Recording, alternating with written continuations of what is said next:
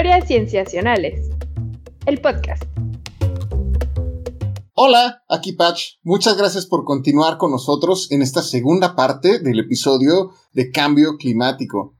Y para esta sección, como habíamos comentado al inicio del primer episodio, vamos a tener a dos invitadas fantásticas. La primera de ellas es, vamos a platicar con la maestra en ciencias, Avi Ortiz, que nos hablará de los procesos de cambio, no solo climático, sino social, de los cuales está enfrentando el sureste mexicano.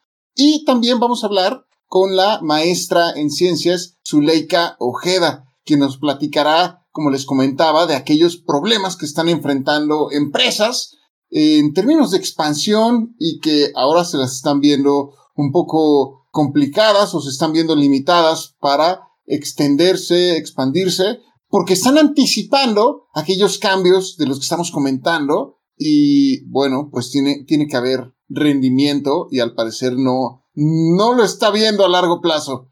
Vamos, vamos a platicar al respecto. Bueno, ahora estamos ahora en esta siguiente entrevista y está conmigo también mi querido Patch. Patch. Hola, ¿qué tal? Sí, en esta vamos a platicar con otra de nuestras invitadas. ¿Quién es Patch? Ay, tenemos el gusto de contar con Avi Aro, que es candidata a doctora en el posgrado de Ciencias de la Sostenibilidad y sus trabajos se enfocan en adaptación desde un enfoque socioecológico. Avi, nos da mucho gusto que estés con nosotros en este programa que estamos revisando ciertos aspectos del IPCC y del calentamiento global y ponerlo en un contexto actual como eh, se está entendiendo desde la frontera, podríamos decir, de la ciencia. Y nos da mucho gusto que estés con nosotros, Avi.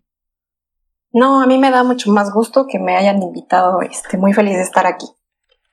Oye, y al respecto, eh, tus trabajos, tu, enfoque se, eh, te enfocas en adaptación, más bien trabajas adaptación, pero esta, digamos como apellido, desde un enfoque socioecológico. ¿A qué, se refiere adaptación y qué, cómo utilizar este enfoque, cómo abordar el cambio climático con este enfoque antes de sumergirnos en esta plática?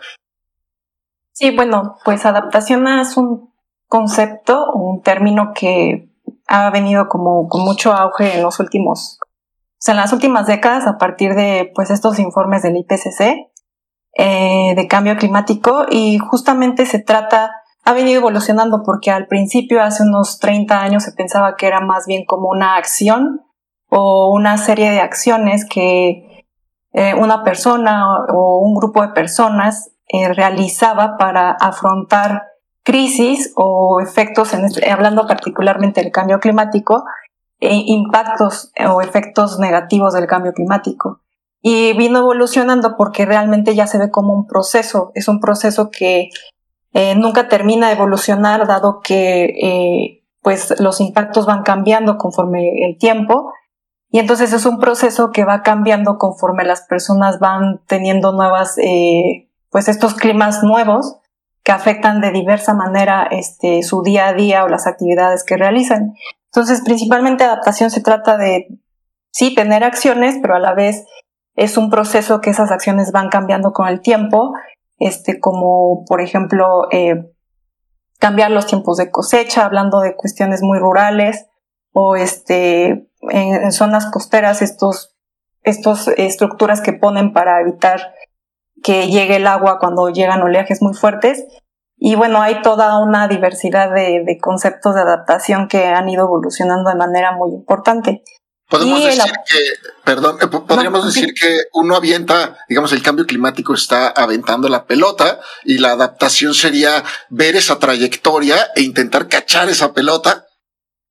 Exacto, sí, sí, como y, muchas veces no es que sepamos lo que va a pasar a futuro, sino que eh, es también una, es una cosa muy empírica de que cada año se van repitiendo y a lo mejor con más, eh, más fuertes los impactos y van, van cambiando un poco las, las acciones o procesos que las personas hacen.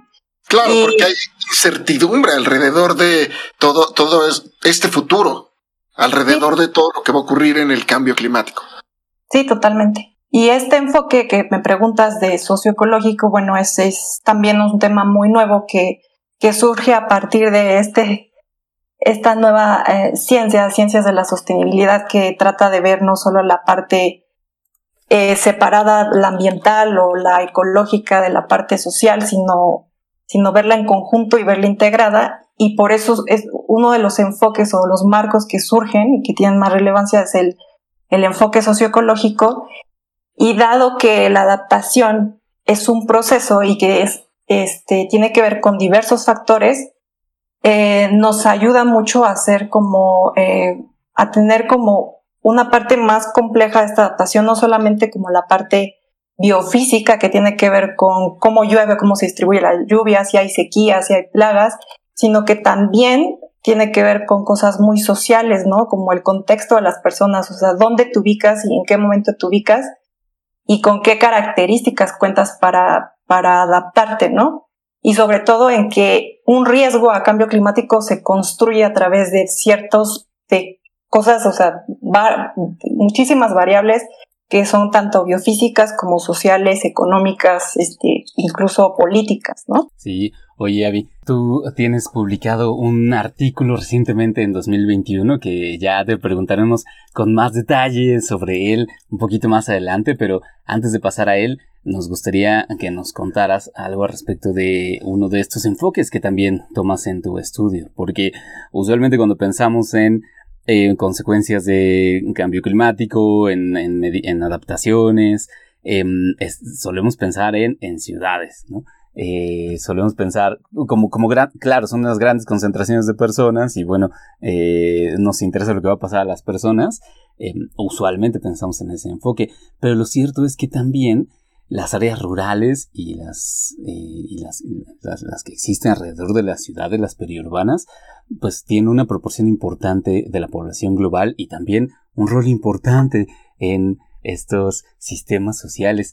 Eh, ¿qué nos puedes decir al respecto de cuál es ese, digamos, el contexto de las, contexto actual de las áreas rurales y qué retos serían los importantes que, que tú consideras que se esperan en estas áreas con el cambio climático?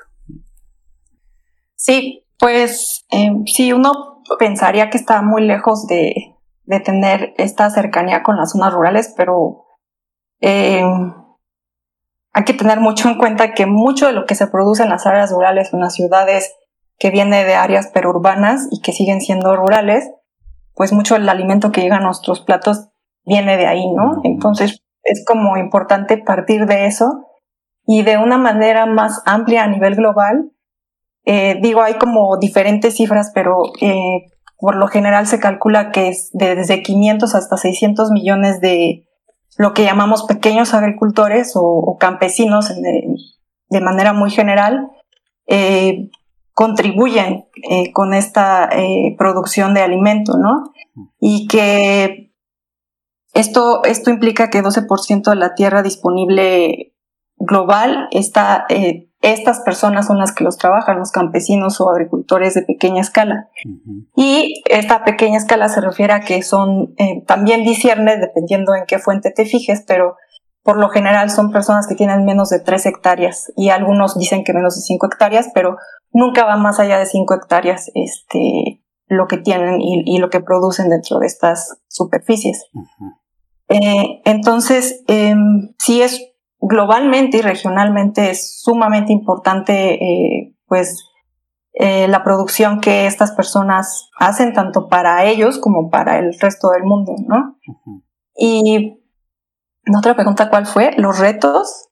Perdón. Sí, digamos, ¿cómo, cómo planteamos esos retos para, para estas áreas, considerando lo que se viene con el cambio climático?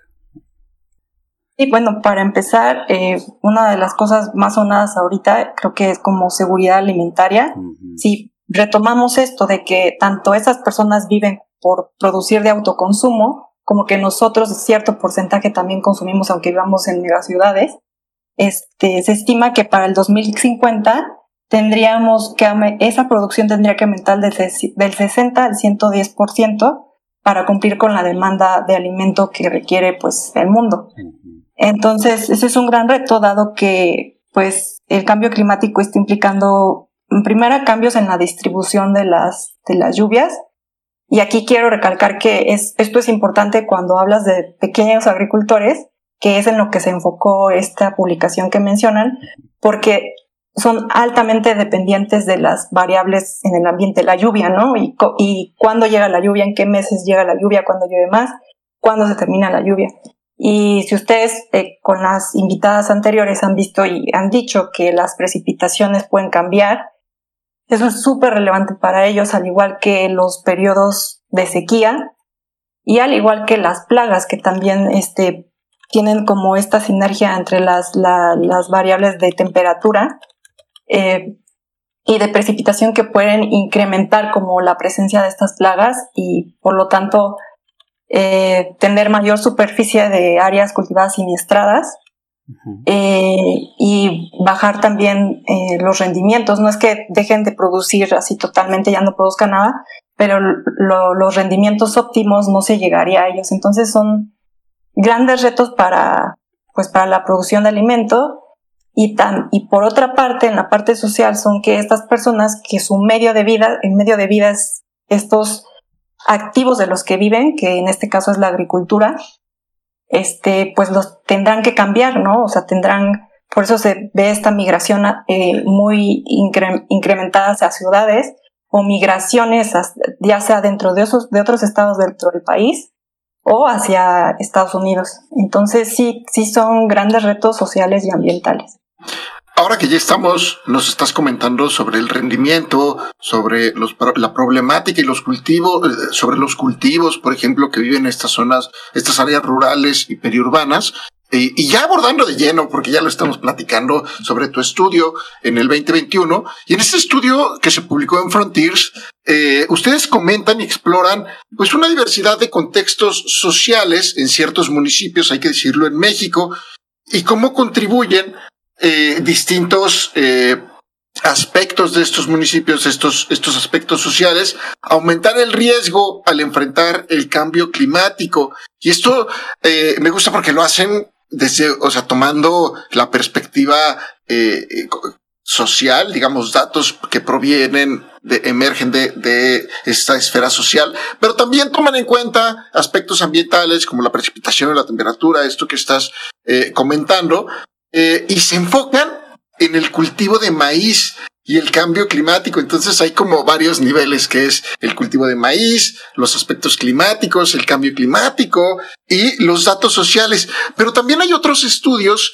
que han evaluado el maíz y el cambio climático y normalmente eh, hemos visto estos estudios eh, que el enfoque que utilizan es observar cómo cambia el rendimiento, por ejemplo, a través de la economía y la producción del maíz. Y también el cambio, por ejemplo, de lo que nos comentabas, que es lo, de lo que más se habla, que el cambio de las precipitaciones y cómo va a cambiar la producción del maíz. Sin embargo, me gustaría comentarle aquí a quienes nos están escuchando que tu trabajo contribuye o, su trabajo, porque es todo un equipo, eh, contribuye a entender cómo cambia específicamente el contexto social.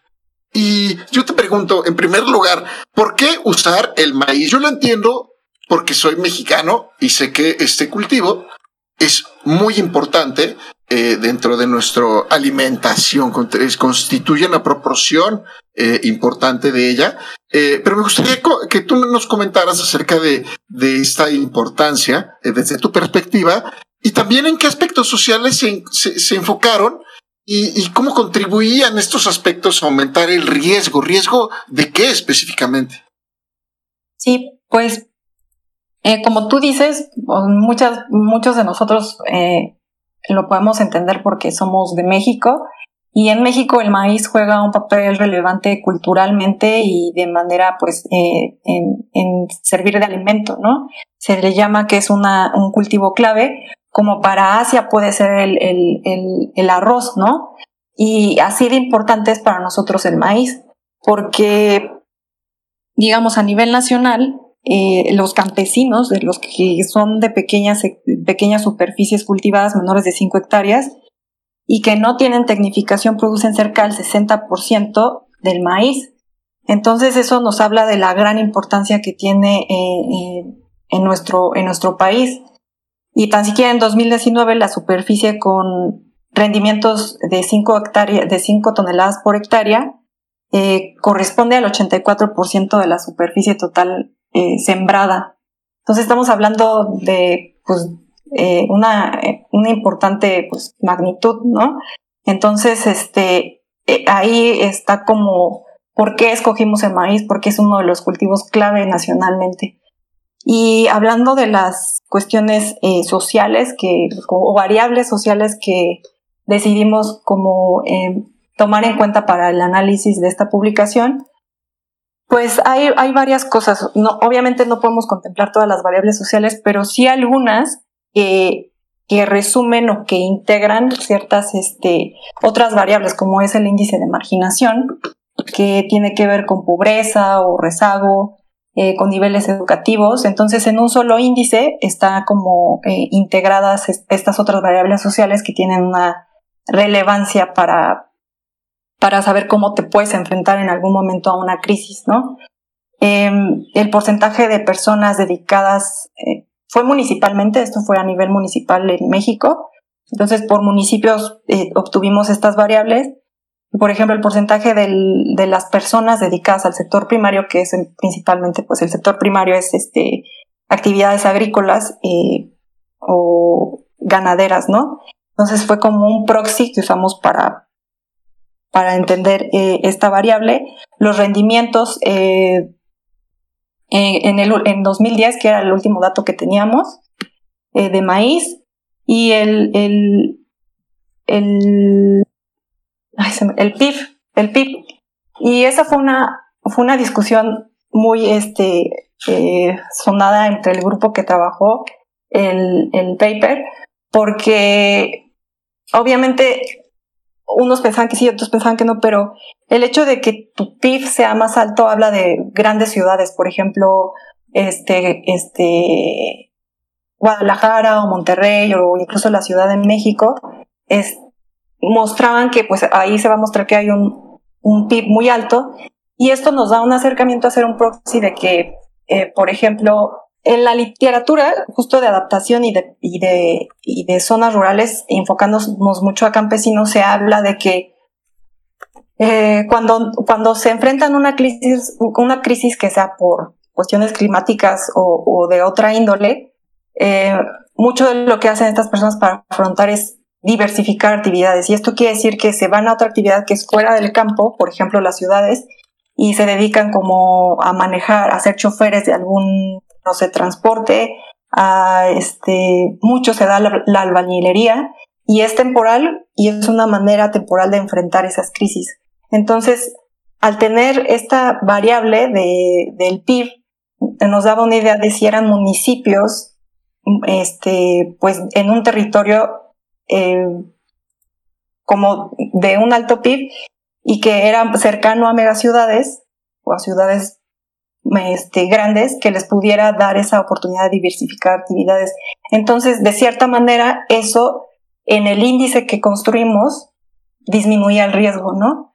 Entonces, esas fueron las principales variables que usamos. Hubo otras que quedaron y que hubiera sido interesante este, explorar, por ejemplo, no sé, otras cosas ambientales como el cambio, la tasa de cambio de uso de suelo, que también construyen el riesgo. Entonces, fueron con las variables que nos quedamos, pero las que consideramos como clave para hacer este índice, que al final es un índice de riesgo a, la agricultura del maíz, ¿no? a, la, a la continuidad de producción del maíz en, a nivel municipal en México.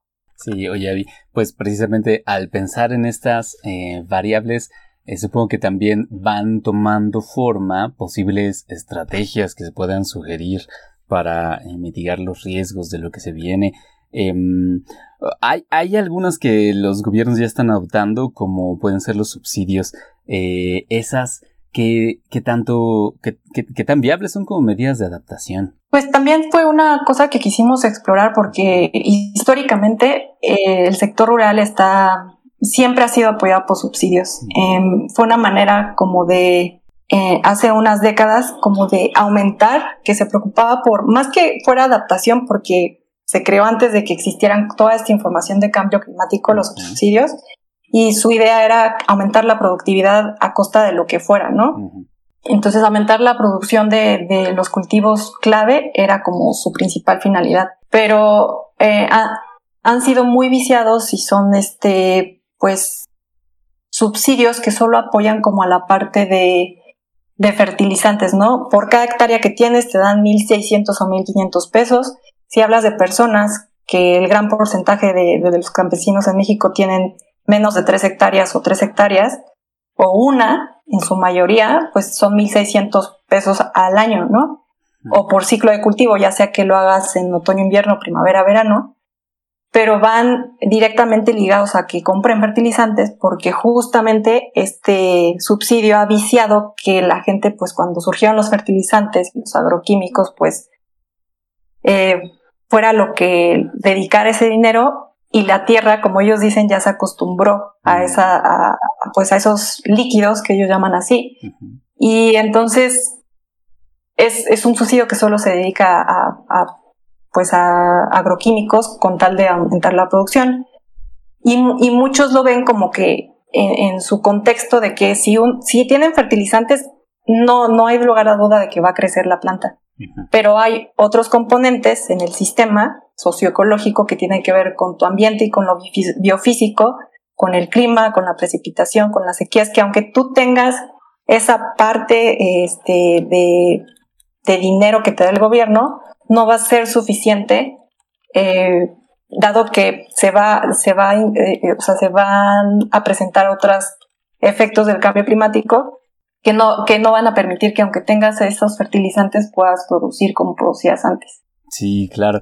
Pensando entonces en eso, em, ¿qué otras estrategias de adaptación son las que eh, su estudio sugiere? Y bueno, resumiendo el, artículo, lo, primero que vimos fue como el contexto, ¿no? El contexto importa, importa dónde estés y las características biofísicas y sociales que se presenten a nivel municipal. Y posteriormente, cómo esas características eh, construyen tu riesgo a nivel municipal. Y posteriormente, en la, en la parte de adaptación, lo que sugerimos es que, dados los niveles de riesgo que vimos eh, regionalmente, o sea, agrupamos municipios regionalmente norte, sur, sureste de, México, y dadas esas, ese contexto, yo siempre he dicho que el contexto importa y en, adaptación y en vulnerabilidad y en tantas cosas que tienen que ver con cambio climático, pero en adaptación importa mucho en que te fijes en en el contexto que tienes antes de cómo todas estas instituciones o agencias nacionales o internacionales financian eh, como proyectos para justamente ayudar a la adaptación de, grupos vulnerables, en este caso los agricultores. Entonces sugerimos que, por ejemplo, en zonas del sur, donde las características biofísicas son como buenas, por ejemplo, para tener eh, soluciones como captación de agua de lluvia, dado que en el sur, por ejemplo, sureste de México, Chiapas, este, Villahermosa, no sé, llueve muchísimo, puedes tener como esta acción, ¿no? Que, que, te lleva como a afrontar en algún momento, si tienes grandes tanques, hay, hay proyectos con grandes tanques de, de, adaptación de agua de lluvia, que se acoplara justamente ese contexto donde llueve mucho. O sea, porque eso no lo vas a aplicar en el norte donde no llueve nada. Ahí tienes que aplicar, por ejemplo, sugerimos que dado que muchos municipios salieron como con alto riesgo en el presente y hacia el futuro aumenta, eh, por ejemplo, semillas resistentes a, altas temperaturas, ¿no? Que es algo que ya se está haciendo, pero que no, no, no se hace tanto y no se piensa tanto en el contexto de estas, de estas zonas. Adaptación basada en ecosistemas o este, estas soluciones basadas en naturaleza, que ha sido muy sonado, eh, en las cuales, además de que le permita a, la persona, al individuo, enfrentarse en, directamente como mejorar la agricultura o que no pierda sus rendimientos óptimos en, un, espacio más amplio, o sea, a su alrededor le permite también como reforestar o tener cuestiones de agrobiodiversidad o acciones agroecológicas que mejore eh, mucho más su, su día a día o su vida, ¿no? Entonces, además de mejorar su medio de vida, que es la agricultura, pues también tiene como esta parte de mejorar su alrededor. Entonces, todas estas, este, como eh, propuestas o potenciales propuestas, opciones de adaptación, las propusimos, eh, dado el contexto de diferentes regiones en, en, México y también fijándonos en el riesgo si aumentaba o disminuía. Oye, Avi, nos das un panorama bastante completo acerca de adaptación y el contexto de las zonas rurales de México, que, realmente es muy, muy valiosa esta contribución, al menos desde mi perspectiva, que hacen a la ciencia y que abona a entender pues muchas veces zonas que, eh, en, primer lugar, por ejemplo, zonas tropicales, países como el nuestro, eh, tienen poco entendimiento de lo que va a ocurrir en sus territorios y sobre todo en un sector poblacional que, es que ha sido históricamente eh, marginado. Pero también lo que nos estás planteando, o al menos como lo entiendo, es que se requiere una medida casi quirúrgica de cómo manejar el territorio y creo que es para al menos si queremos eh, salir un, un tanto despeinados y sin tanto eh, sufriendo tanto las consecuencias, pues es complejo hacer esta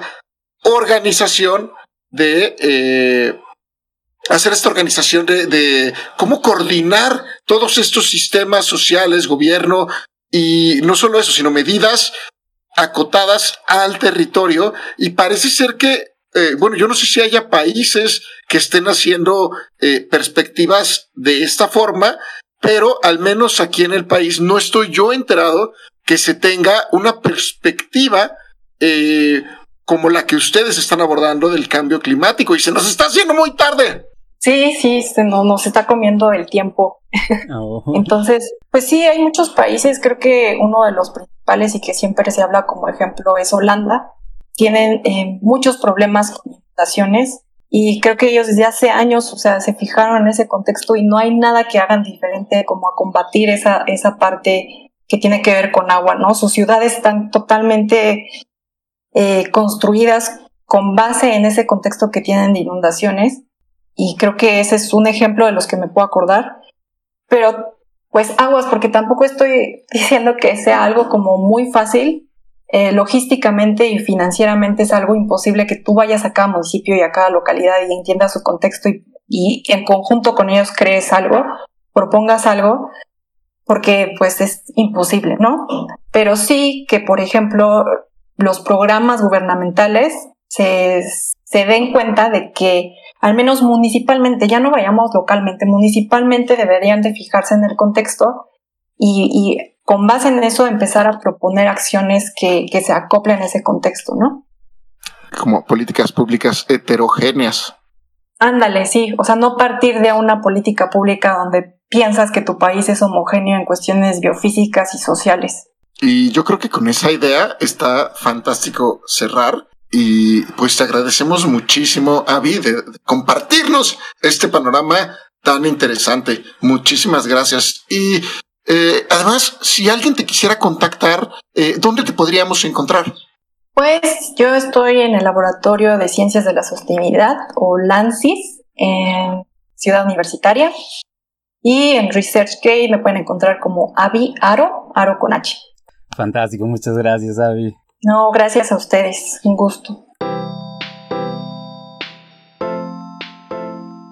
Estamos pues entrando a esta tercera sección, a esta tercera entrevista en la que sigo aquí con mi querido Patch. Patch. Hola, hola de nuevo. Oye, pues, eh, ¿quién es la persona que está de invitada en esta última entrevista? Ay, estoy bien contento con las invitadas que tuvimos o que hemos tenido en este episodio.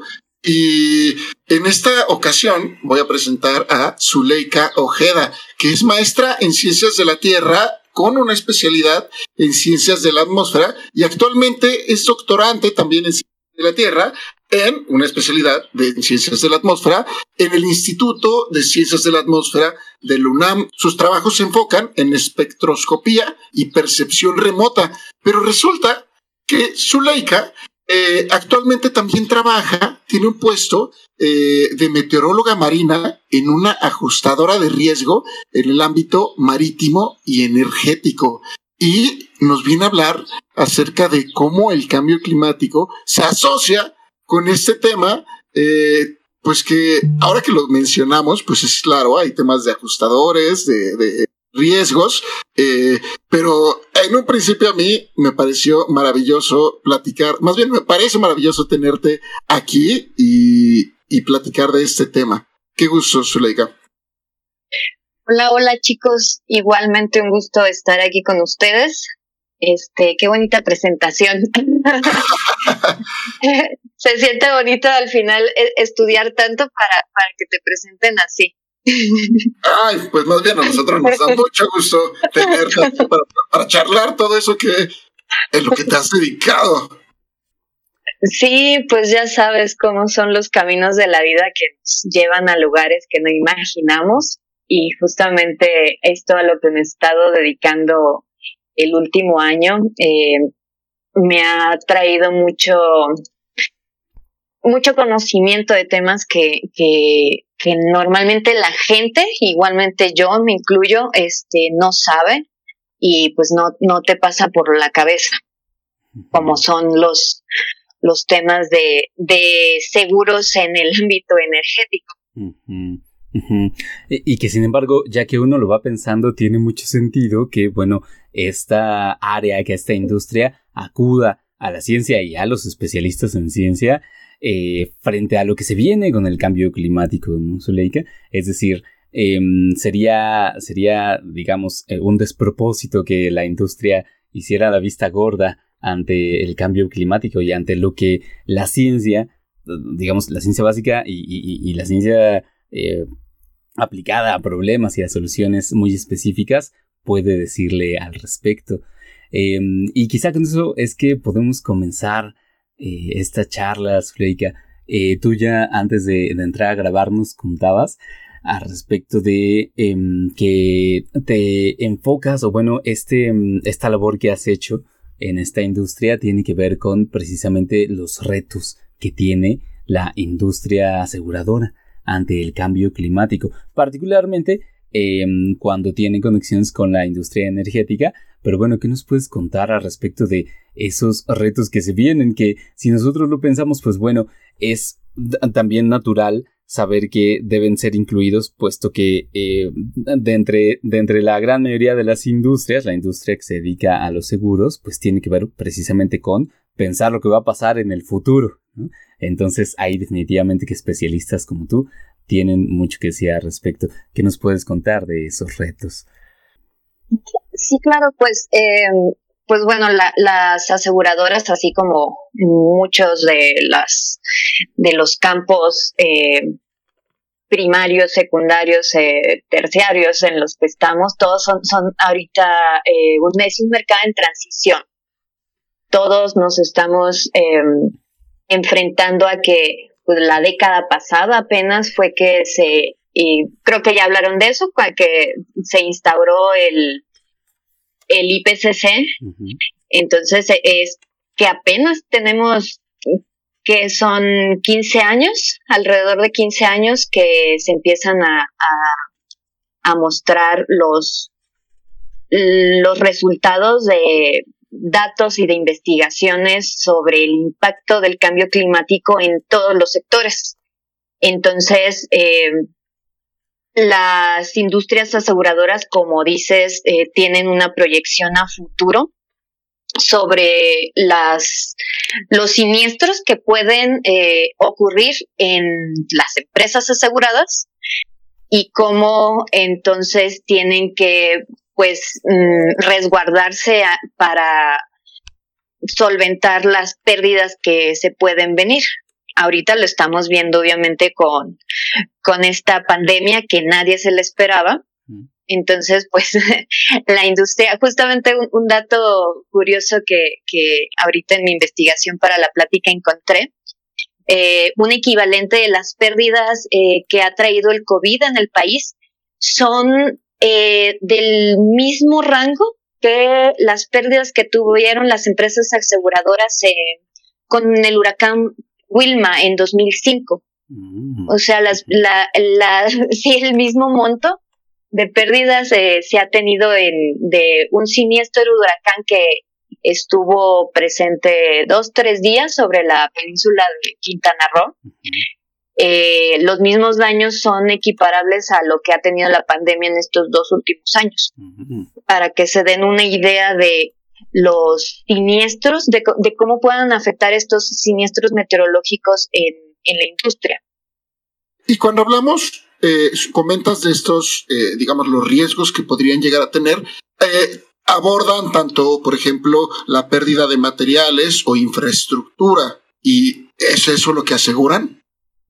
Sí, se puede asegurar desde, um, pues sí, son, son daños materiales principalmente.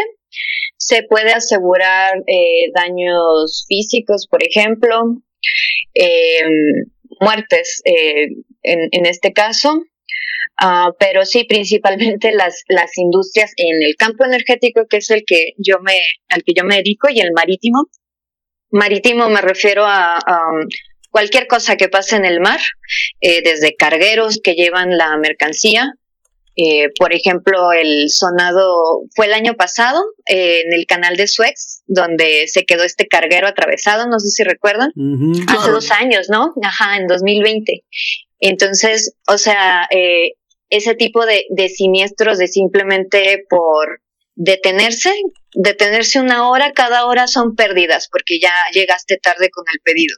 Entonces, eh, eh, si, eh, si aumenta, por ejemplo, el, la incidencia de, huracanes en el mar y tienes estos cargueros que tienen una, un horario de llegada a puerto, este, y se tienen que detener para esperar a que pase el huracán, este, ya son pérdidas. O sea, cada minuto que no llega son pérdidas. Entonces, este, todo, todo ese tipo de, de,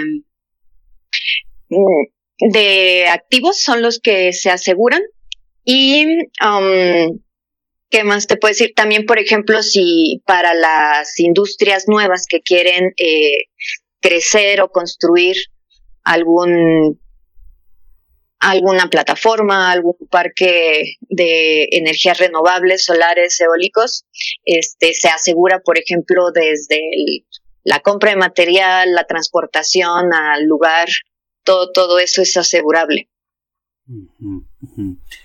Eh, oye, Zuleika, una cuestión que nos preguntábamos también tiene que ver con eh, qué tanto están em, adaptándose ya esta, bueno, la industria de seguros eh, para, para incluir el conocimiento que vamos teniendo sobre el cambio climático, es decir, em, qué tan grandes son los equipos de especialistas incluidos en las compañías y cómo incluso estas empresas hacen, digamos, la, el diálogo, la conversación con, con, sus clientes, eh, sabiendo que se tienen que considerar estas consecuencias eh, meteorológicas que vienen en el futuro. Mm, justamente eh, la empresa en la que yo trabajo es, es este puente. Somos los ajustadores. Bueno, yo, yo, estoy en el área de, de meteorología, este, que viene siendo um, los clientes que quieren hacer algún, alguna actividad en, en su campo, bueno, en el, en el sitio donde, donde están haciendo su actividad, eh, yo les proporciono un pronóstico meteorológico para poderles advertir, por ejemplo, que si hay un siniestro cerca, eh, se puedan resguardar y justamente pues se puede utilizar eso de, de respaldo si el siniestro los, los alcanza para poder decir, ¿no? Pues este, ya sabíamos que iba a venir el huracán, pero cómo nos cuesta, por ejemplo, el carguero que tenía que llegar a cierta hora a puerto, este, y, y prefirió el capitán seguir su ruta y no resguardarse y perdió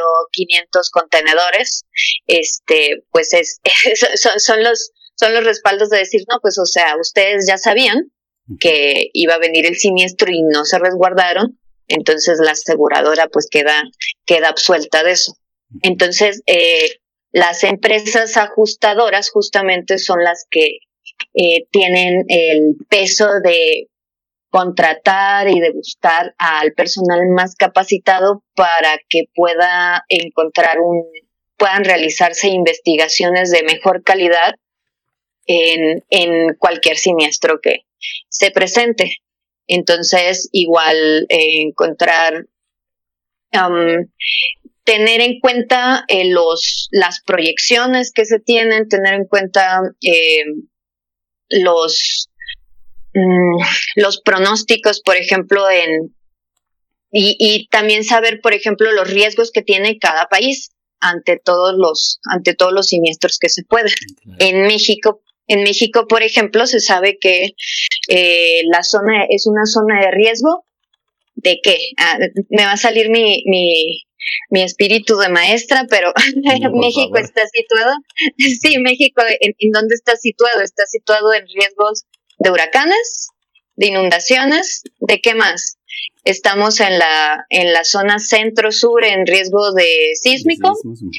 En el norte también, entonces eso, esos son los principales eh, siniestros, eh, desastres naturales que afectan a la industria y todos los tiene México. Entonces, eh, esto se toma en cuenta obviamente eh, al hacer los contratos de las aseguradoras para poder decir, no, pues o sea, en México se tienen los principales riesgos de desastres naturales, entonces en nuestras, nuestras pólizas van a aumentar porque sabemos que va a pasar, sí o sí pasa.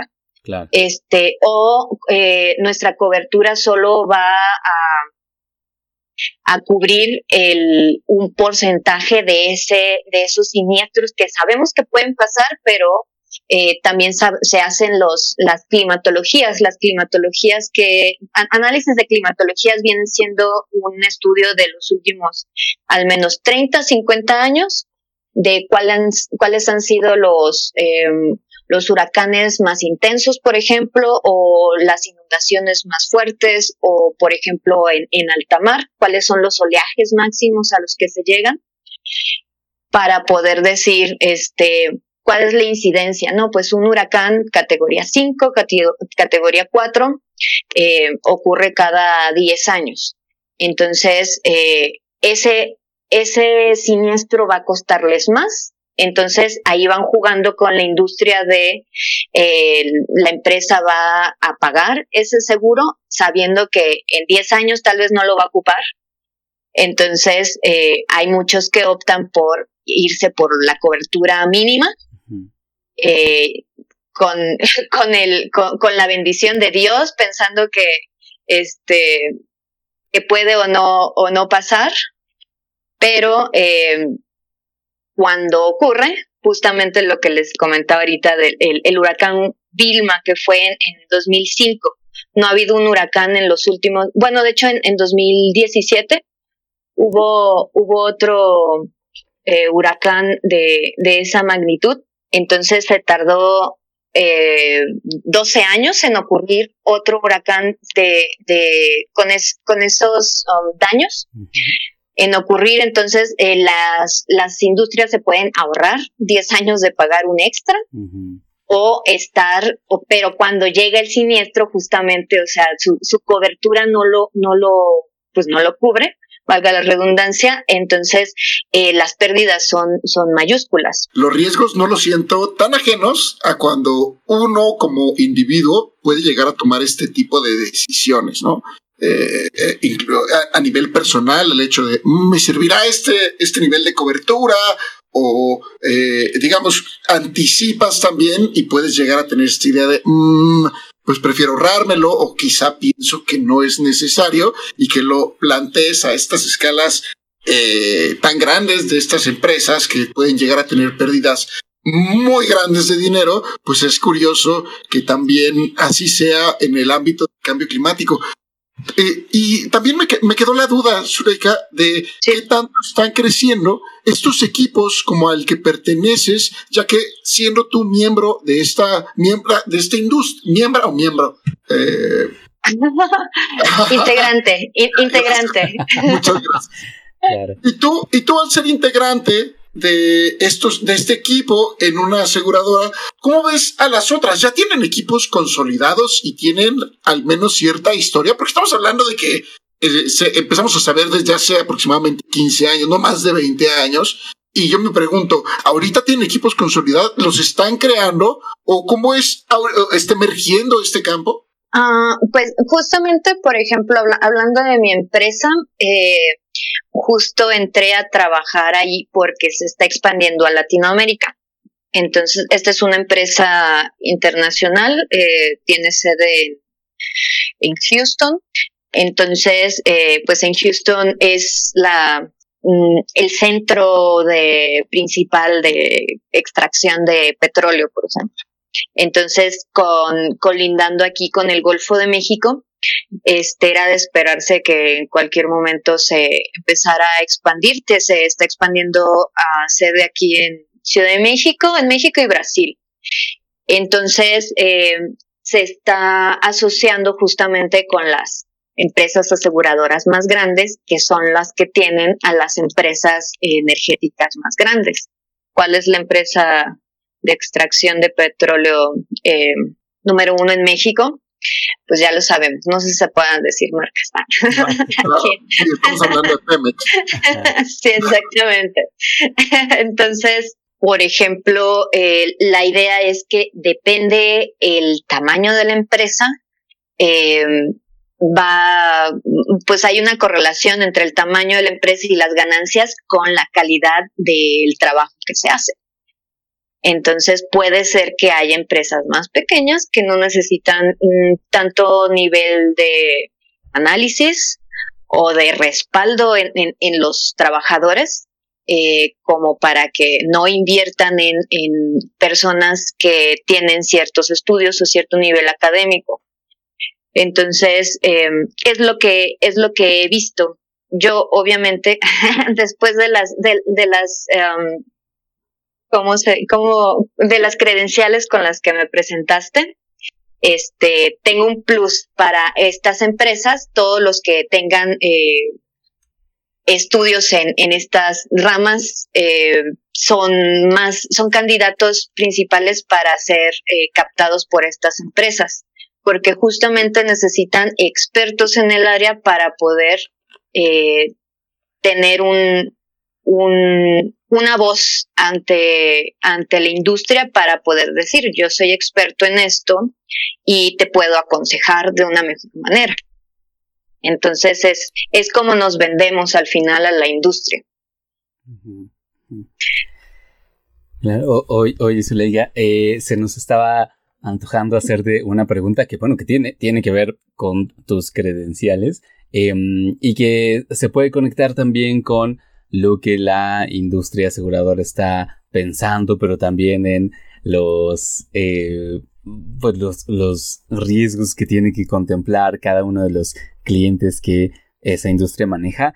Y es la pregunta que suele estar también en la mente de pues, ciudadanos em, que, que no necesariamente estamos ligados a ninguna de estas industrias, pero que sabemos del cambio climático y que vemos en las noticias los siniestros meteorológicos y que de pronto se nos antoja pensar que parece que con el cambio climático van a ser o cada vez más frecuentes o cada vez más fuertes o, o ambas cosas. ¿no? Entonces, em, esto será así y, y, o bueno, quizá la pregunta más bien sería, ¿cómo podemos saber si va a ser así y qué previsiones tiene que tomar la industria, como la industria en la que trabajas, eh, en vista de eso, ¿no? En vista de lo que podemos saber. Ok, sí, justamente, um, por ejemplo, hablando de, lo que comenté del IPCC, las proyecciones que se tienen económicas eh, todas van a los próximos 100 años. Se sabe, por ejemplo, que de aquí al 2030 es el límite eh, para de, no vuelta atrás ante las emisiones, ante el aumento del cambio climático principalmente, ¿no? Hablando de emisiones de, CO2. Em, muchas proyecciones van de aquí al 2100 eh, donde se muestra mm, principalmente un aumento en la temperatura eh, promedio eh, global y un aumento en los niveles de mar. Entonces, justamente en mi sector, que es marítimo, el aumento del nivel del mar va a traer estragos a toda la industria. Entonces, em, perdón, me, perdí en tu pregunta. Este, me hablabas sobre, uh, o me puedes repetir la pregunta de cómo es. Sí, de, que eh, una idea que está flotando mucho en la mente de muchas personas, supongo que en la industria también, pero en ciudadanos que no están necesariamente dentro de ellas, es la idea de que los siniestros meteorológicos serán cada vez más frecuentes y em, cada vez más fuertes, ¿no? Cada vez más intensos. Pero entonces la pregunta sería, ¿cómo podemos saber si acaso será así? Eh, si podemos saberlo, si podemos estimarlo y cómo es que las aseguradoras eh, tienen que actuar en vista de lo que podemos saber. Claro, justamente hay algo muy, muy gracioso. Justo hace, hace 10 años que yo empecé eh, mi maestría en, ciencias de la atmósfera. Todavía, o sea, se tenían de 2007, que fue el primer eh, informe del IPCC, de, de 2007 a 2011, máximo cinco años, ¿no? Bueno, mínimo cinco años eh, de, de que estaba en la mesa que estaba ocurriendo el cambio climático, pero justo en 2011, eh, yo que estaba en, en, la Universidad Autónoma de México, eh, con los científicos, investigadores del área, había mucha pelea sobre qué era lo que estaba influyendo en el cambio climático.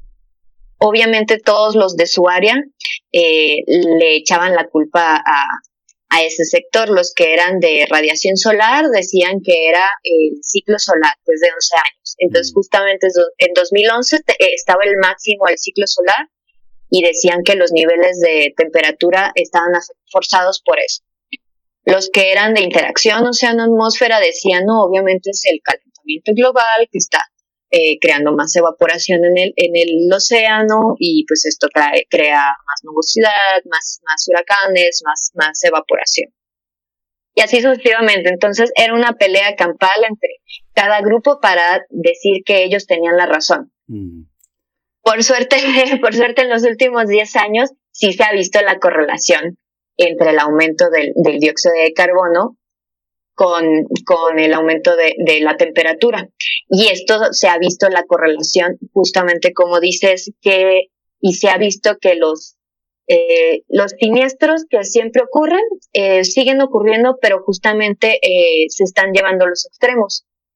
Eh, huracanes y precipitaciones están siendo más, se están llevando a, a intensidades más de lo normal, sequías están siendo más intensas, entonces, aquí en, México, en las Américas, bueno, al menos en, la zona tropical de las Américas, eh, estamos asociados mucho al fenómeno del niño y la niña, que este trae un forzamiento directo con la cantidad de, precipitación en el área y la cantidad de sequías. Entonces, se vio el año pasado eh, asociado directamente al clima sin pensar en deforestación, por ejemplo, asocia directamente el clima como eh, las secas fueron más secas, hubo más incendios forestales, por ejemplo, este, o en, el, la oscilación del niño es cada cuatro años aproximadamente, entonces en 2016, 2017, eh, que hubo niño, había inundaciones aquí en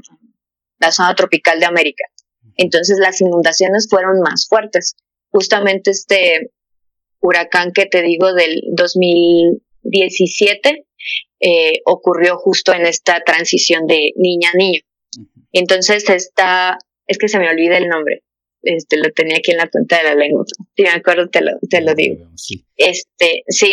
Entonces, las proyecciones, e, es que es lo malo, bueno, entre, entre los, las bondades de, de la meteorología, que creo que es la única carrera en que uno se puede resguardar si te equivocas, decir, pues el clima cambia. Somos los únicos que podemos decir, no, pues por eso usamos las palabras, la, la hay probabilidades altas. Pero, o sea, si no, si no pasa, es que, pues, o sea, la probabilidad era alta, pero había un pequeño margen de error que ocurrió.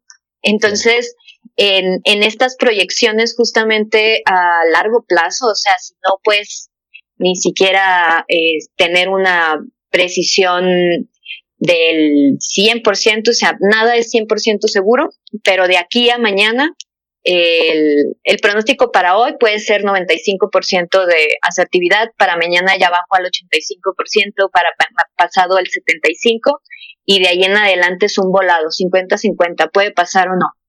Entonces nosotros solo vemos tendencias, nosotros vemos proyecciones utilizando eh, datos ah, de mediciones que todo traen eh, un error eh, sistemático.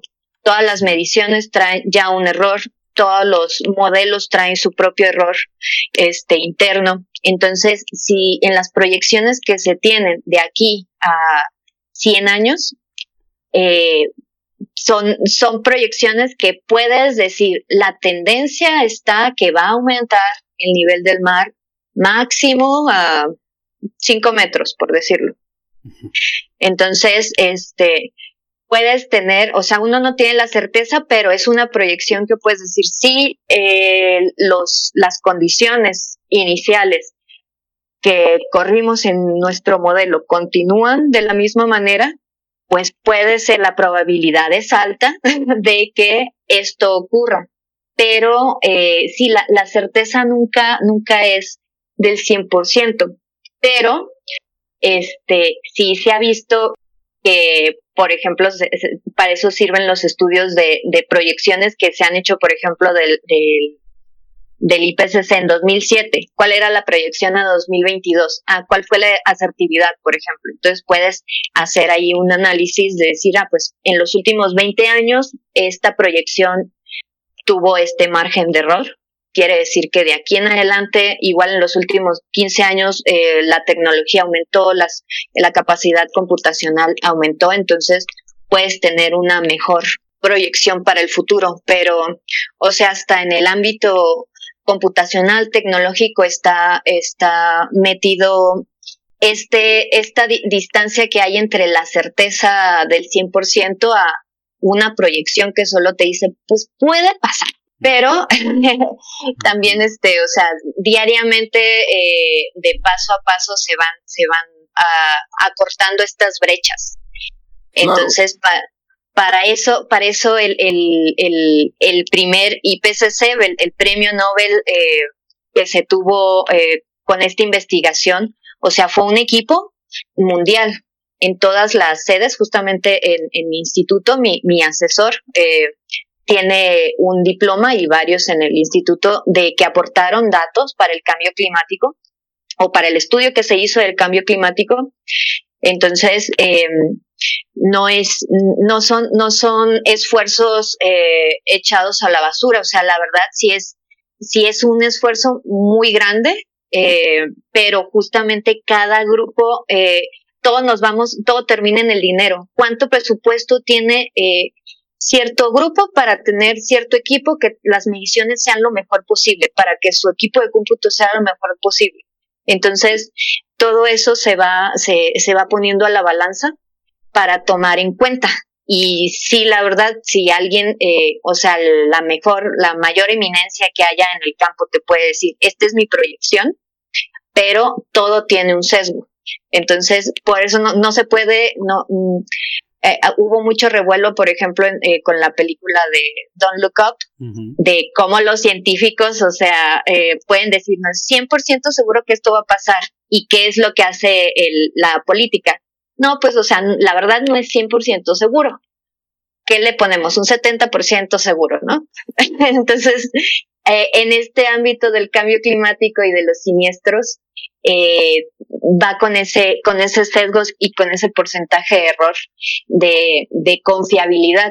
Pero uno que está metido ahí de los esfuerzos que, que hacemos en, en, en tomar mediciones, en, en hacer lo mejor posible, pero siempre se te va el error de dedos, siempre se te va el, no le sumaste el más uno en el código, entonces ya se te fue un, un error ahí sistemático que de aquí a un, una corrida de, de 100 años puede implicar una diferencia de uno o dos metros de aumento del nivel del mar, por ejemplo. Claro. Entonces, esta visión todo el tiempo continua de los datos y el hecho de que se salga cada cierto periodo de tiempo, de cierta forma siento que obliga a hacer esta revisión eh, de los datos con las que contamos y, y, también me impresiona mucho cómo incluso la industria aseguradora pues eh, aborda la incertidumbre que caracteriza a la rama, a la, al, al, a la ciencia, porque vaya, eh, es incertidumbre como tal y hay que abordarla pues de cierto modo, ¿no? Y como lo estás comentando, pues la manera que, que, que, han encontrado esa solución. Oye, ya para cerrar, de que nos queda eh, un, un, poco tiempo, eh, me gustaría hacerte una pregunta, eh, si nos puedes responder así muy rápido. Eh, ¿Cómo nos comentas sobre estas, digamos, las letras chiquitas, también, como dice Víctor, la intensidad y la frecuencia de estos climáticos y cómo en general tú percibes que el cambio climático está mermando a, la, a la, industria, ya sea marítima o energética, eh, respecto al tema de los seguros y en general a su, a su expansión. sí, por ejemplo, hay un caso eh, que está en foco rojo, eh, por ejemplo, en Luisiana. Uno sabe el, el famoso huracán Katrina, que hubo una empresa aseguradora que quedó en la quiebra, por ejemplo, por, por este cubrir el, siniestro tan grande que hubo. Entonces ya las aseguradoras están respaldando con, con hacer más, uh, más detallado su, su contrato de, de, cobertura. Como te decía, poder eh, detallar eh, y poner costos extra si quieres ser cubierto por un siniestro de huracán categoría 1, 2, 3, 4 o 5. Sabiendo que, eh, como te digo, un huracán categoría 1, categoría 2, categoría 3 todavía, este, es posible que ocurran cada año. Y un categoría 3, o sea, puede ocurrir eh, una vez al año, dos veces al año. Y te digo, tomando en cuenta eh, eventos de niño, niña, eh, entonces, depende, por ejemplo, uh, los presupuestos que tienen las industrias y también las, las políticas públicas que se tienen en el desarrollo eh, energético en cada país. Eh, les da a las empresas que pensar para saber qué tanto puedo invertir en, en, asegurar mi empresa, en, en qué tanto tiene puedo tener ganancias sabiendo que, que tengo que tener una inversión muy fuerte para hacer mi... mi sí, exactamente, mi operación eh, anual, sabiendo que, o sea, sí o sí, como, como ya mencionamos, el cambio climático está afectando eh, la incidencia y el aumento eh, en los siniestros. Entonces, en los últimos 10 años se ha visto eh, duplicado, por ejemplo, la inversión y los siniestros y los, y los gastos eh, que tienen las industrias eh, con, con, con los desastres naturales. Entonces hay muchas empresas que están viendo que no, no les va a funcionar invertir en, en esta industria porque pues va a venir un huracán y te va, te va a traer pérdidas eh, más equiparables con la ganancia que tienes. Entonces, por ejemplo, no, no hemos, bueno, nada más toco el tema, por ejemplo, del gobierno. El gobierno, eh, la, la, inversión del gobierno ante los desastres también se está peleando con la industria aseguradora porque los, las aseguradoras ya no quieren cubrir desastres naturales porque saben que están perdiendo mucho dinero y a quién se va este gasto. El gobierno también tiene que apoyar a la industria pero qué pasa con gobiernos, eh, con países tercermundistas donde el Producto Interno Bruto es muy bajo, entonces eh, lo que se destina para eh, desastres naturales pues es, es, es muy poco. Entonces es, es esta lucha entre todo al final ganancias, pérdidas y este qué tanto puedo asegurar, qué tanto, qué tanto voy a tener de, de de pérdida de tiempo también en recobrarme de un siniestro. Entonces, no sé, me, me, parece que justamente e, este mercado en transición está viendo, está poniendo eh, de nuevo sobre la balanza todo esto, ¿no? Eh, aunque se sabe que la industria energética ahorita, por ejemplo, en, en México se invirtió mucho en Pemex, porque aunque muchos están peleando con que no debe de haber inversión ya en, en, el crudo y que mejor se invierta en, energías renovables, quieras o no, el, la, la, inversión que ya se tiene eh, a nivel república de, de este tipo de energías es muy grande. Entonces, no, no, no van a, a perder esta inversión que ya se tiene de infraestructura. Igual, o sea, quieras o no en el mundo, mientras haya petróleo lo van a seguir sacando. y ya se va a ver hasta que se acabe, eh, ya van a voltear a ver a otro tipo de energías, pero mientras haya crudo en el país, se va a seguir invirtiendo para sacarlo y para explotarlo.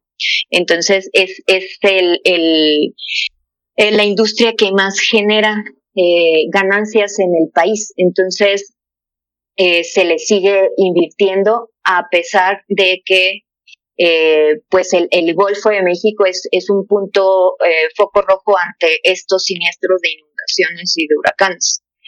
Pero entonces justamente las aseguradoras eh, se están, están teniendo en cuenta estas, estas proyecciones como para que año con año al, al, al hacer los nuevos contratos se, ellos mismos se puedan eh, resguardar ante las afectaciones y que los y que los daños que se generen los absorba la misma empresa.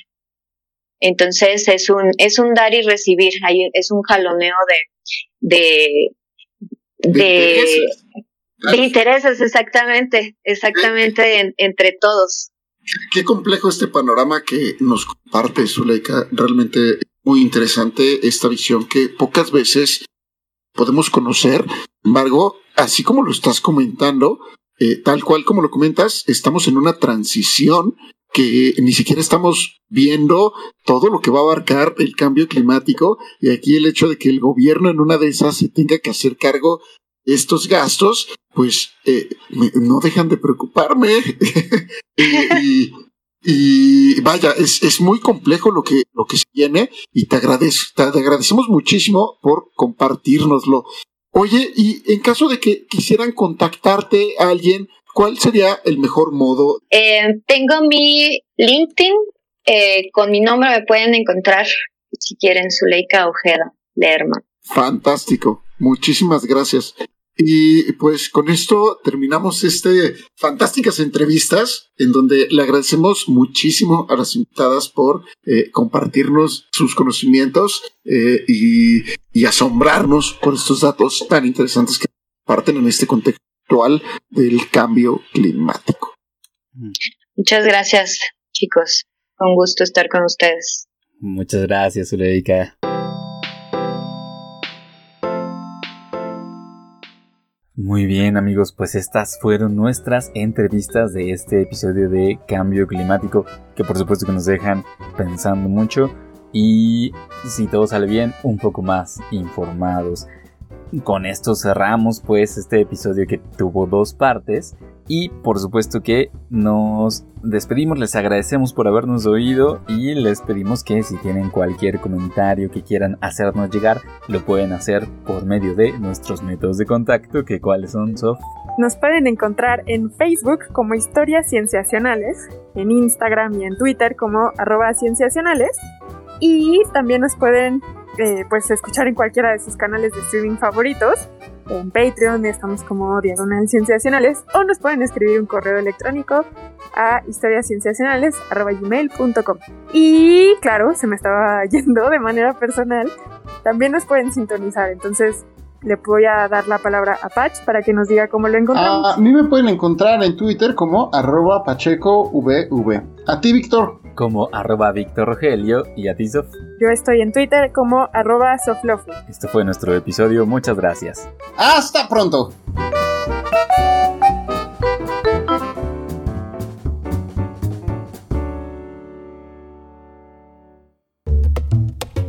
Esto fue Historias Cienciacionales. El podcast.